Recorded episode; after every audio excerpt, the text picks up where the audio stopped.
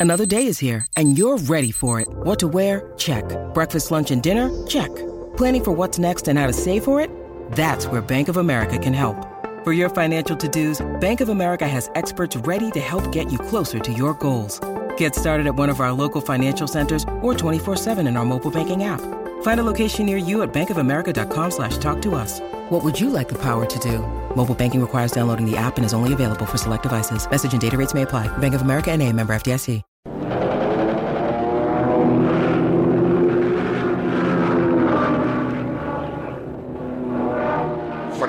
Guerra Europeo, enero de 1944.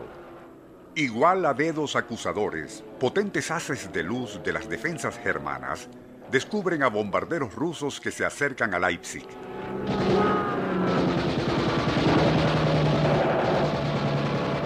En una de esas aeronaves, la capitana Larisa Litvinova Rosanova, comandante del escuadrón, ve cómo varios de esos aviones se desploman envueltos en llamas. Para evitar la misma suerte, apaga los motores del suyo y planeando, descenderá sigilosamente hacia el objetivo germano donde dejará caer su carga de bombas.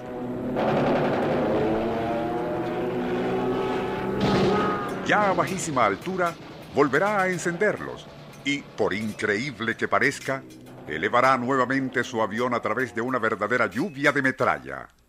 Aquella noche, relataría posteriormente la capitana Larisa, perdimos ocho aparatos y a las mujeres que los comandaban. Fue en verdad mi peor experiencia como piloto de guerra.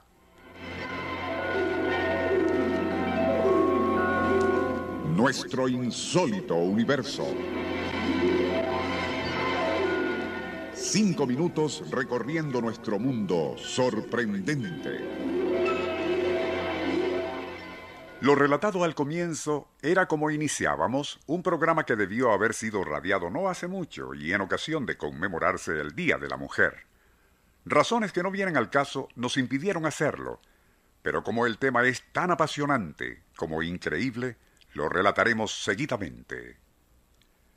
Cuando Hitler lanzó su ataque contra la Unión Soviética el 22 de junio de 1941, la nación rusa entera se aprestó para el combate. Lo que muy pocos saben es que casi desde el propio inicio de las hostilidades se organizaron escuadrones de mujeres pilotos para realizar misiones no solo de observación, sino de ataque y bombardeo. Aquellas aviadoras solo disponían para cumplir su heroica y peligrosísima tarea de las más anticuadas y vulnerables aeronaves del país, reliquias, literalmente, diseñadas en 1927 con fuselajes de madera y recubiertos con una lona metalizada que no resistía el mínimo roce de balas trazadoras. Como si fuera poco, aquellas mujeres pilotos, a quienes el enemigo nazi bautizó con el apodo de brujas de la noche, no contaban con paracaídas, equipo de radio y mucho menos radar.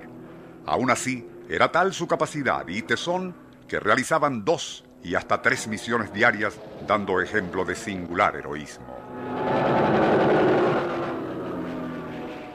La teniente Yekaterina Musatova Fedotova recuerda cómo una aviadora de su escuadrilla, aún herida gravemente en el estómago, logró mantener su avión en vuelo inhalando amoníaco hasta regresar a la base y aterrizar su aparato semidespedazado.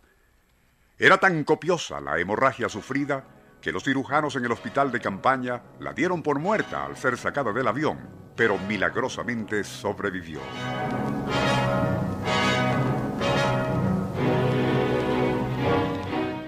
La historia de aquellas mujeres tan aguerridas y de las cuales prácticamente nada se sabía fue relatada mucho después de la guerra en un apasionante libro titulado Danza con la muerte de las aviadoras soviéticas. Allí se revelan interesantes aspectos de cómo heroicas mujeres rusas contribuyeron de manera activa y en muchos aspectos decisiva en la lucha de su país contra las hordas hitlerianas durante la Segunda Guerra Mundial.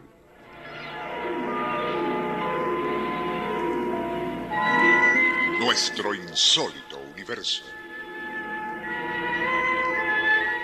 Email insólitouniverso arroba hotmail.com. Autor y productor Rafael Silva. Operador Francisco Enrique Mijares. Les narró Porfirio Torres.